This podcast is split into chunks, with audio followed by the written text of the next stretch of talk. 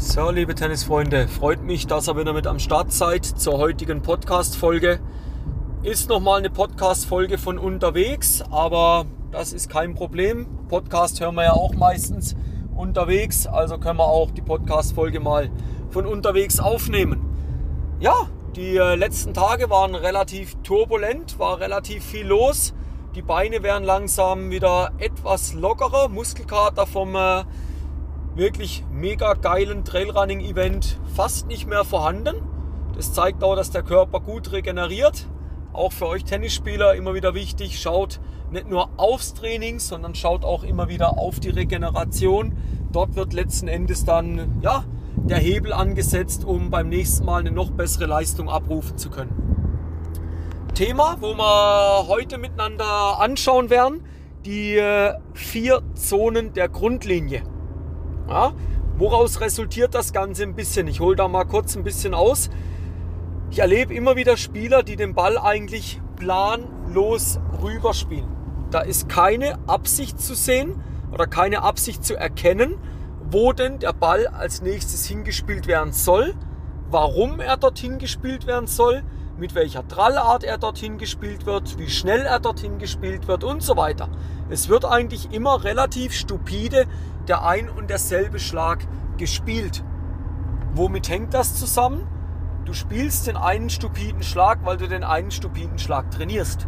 Ja, also der Fehler liegt dort nicht im Verhalten im Wettkampf, der Fehler liegt ja schon eine ganze Weile weiter vorne, sondern im Verhalten vom Training wenn du mit einem Trainer zusammenarbeitest, aufgrund der Übungsauswahl, was dort gemacht wird, liegt der Fehler natürlich dann auch schon dort.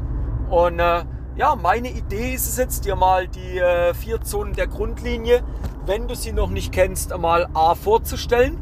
Wenn du sie kennst, dir dann nochmal in Erinnerung zu rufen, an dich, ja, dich zu motivieren, dich aufzumuntern, hey, arbeite mit diesen Zonen, weil sie wirklich einen extremen Hebel für dein Spiel bewirken können. Also, wichtig vorweg, die Zonen sind immer gleich. Ob du jetzt auf der einen Platzhälfte spielst oder auf der anderen, macht dann nicht den Unterschied. Ja, also wenn du den Seitenwechsel hast, es ist immer auf der Einstandseite beginnt die Zone A, dann die Zone B, die Zone C und die Zone D. Jetzt könnt ihr noch eine kleine Challenge machen. Wie breit ist ein Tennisplatz im Einzelfeld? So, dann sind wir bei roundabout 8,23 Meter. Runden wir ab auf 8 Meter. Also kommen wir auf eine Zonengröße von jeweils 2 Meter. Ja?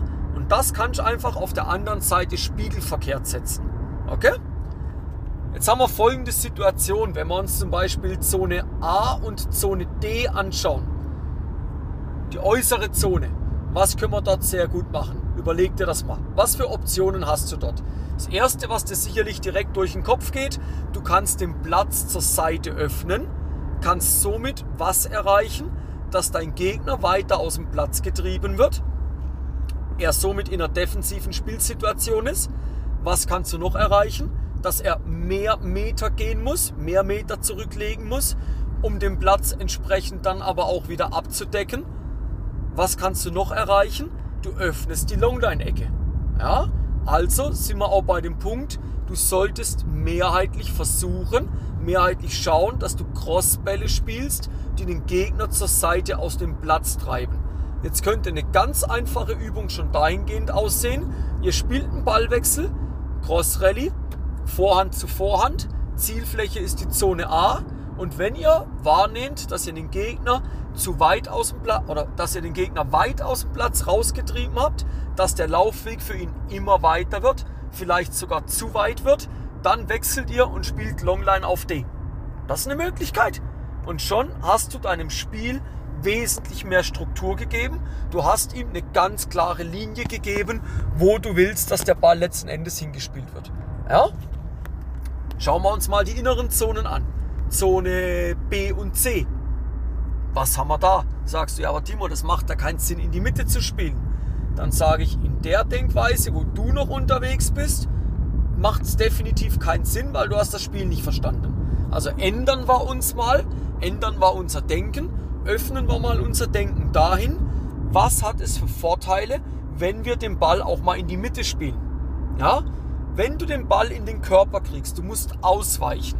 Du hast also nicht eine Bewegung hin zum Ball, sondern du hast eine Bewegung weg vom Ball. Okay?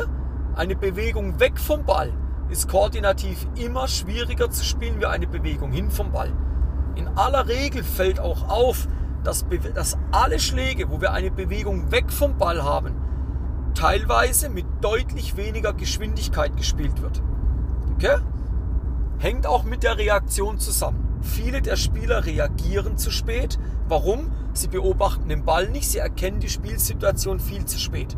Also macht es durchaus mal Sinn, den Ball auch in den Körper des Gegners oder der Gegnerin zu spielen. Ein anderer Vorteil ist, wenn du den Ball in die Mitte spielst, überleg dir mal, wo das Netz am tiefsten ist. Das Netz ist am tiefsten logischerweise in der Mitte. Also kannst du doch in der Mitte wesentlich schneller spielen, wie du und flacher spielen vor allen Dingen, wie wenn du außen drüber spielen willst. Okay? Ein anderer Vorteil, wenn du auf B oder C spielst, kann sein, ist der Fakt, dein Gegner hat wesentlich weniger Winkelfläche. Also wenn du von deinem Gegner auf A oder D nach außen getrieben wurdest, macht das auch durchaus mal Sinn, nicht scharf auf, bleiben wir mal bei A nochmal, auf A scharf dagegen zu kontern, sondern auch mal den Ball mehr auf B in die Mitte zu spielen, um dem Gegner den Ball in den Körper zu spielen und selber weniger Winkel zu machen. Ja? Also du siehst jetzt, es ist sehr wichtig auf der einen Seite die Zonen genau zu kennen und auf der anderen Seite aber auch die Effekte, die der Schlag in dieser Zone auslösen kann, dass du die dort genau kennst und auch ein, einzusetzen weißt. Für dich ein großer Vorteil, was du machen kannst und probier das gern mal aus.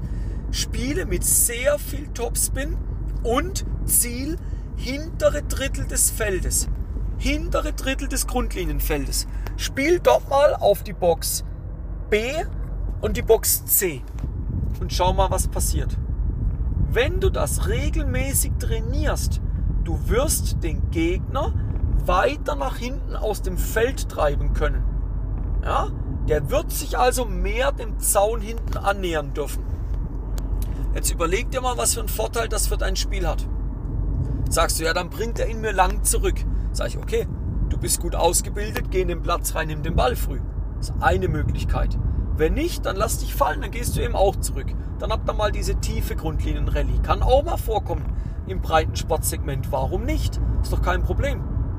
Wenn der Ball von ihm aber kürzer kommt, hast du einen Ball im Halbfeld, wo du den Platz gegen außen wieder öffnen könntest, wo du eine Angriffssituation darstellen kannst. Ob das dann Longline oder kurz Cross weggespielt ist, das ist wieder individuell. Da musst du auch schauen, wo liegen eher deine Stärken? Ja? Mir geht es jetzt vielmehr darum, dass du verstehst, wie du den Platz öffnen kannst, zur Seite mehr, indem du über A und D spielst, je nachdem in welcher Rallye ihr seid, ob Cross Vorhand oder Cross Rückhand.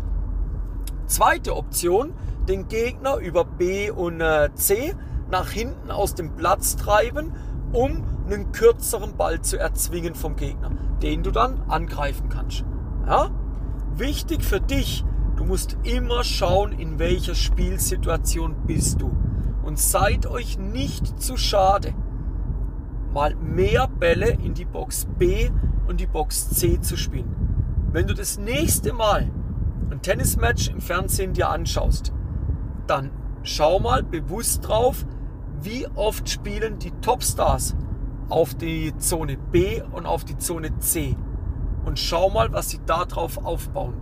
Und das kannst du wunderbar auf den Breitensport, auf dein Segment mit übertragen. Ja? In dem Sinn wünsche ich dir, dass dein Spiel wieder einen Schritt weit mehr Struktur erfahren hat, dass du jetzt weißt, wie du in gewissen Momenten deine, ja, deine Bälle, deine Schläge aufbaust, dass du auch weißt, dass du erkennst, wenn der Ball auf A geht, dann hat er den und den Effekt im Verhältnis zu, wenn der Ball auf Box C gespielt wird. Okay? Also, üb das, zeichne dir das auch gerne auf dem Platz mal ein. Du machst einfach die Zonen zwei Meter breit Du musst gar nicht einen Meterstab nehmen, das machst einfach Pi mal Daumen dem Fuß. Und dann macht er mal so kleine Spielformen, wo er nur AA oder AB, AB spielt. Und daraus baut er euch mal Ballwechsel auf. Okay? Wenn ihr da tiefer in die Materie reingehen wollt, dann kommt auf jeden Fall in die äh, Facebook-Gruppe Tennis Hacks, dein großer Sieg am Wochenende.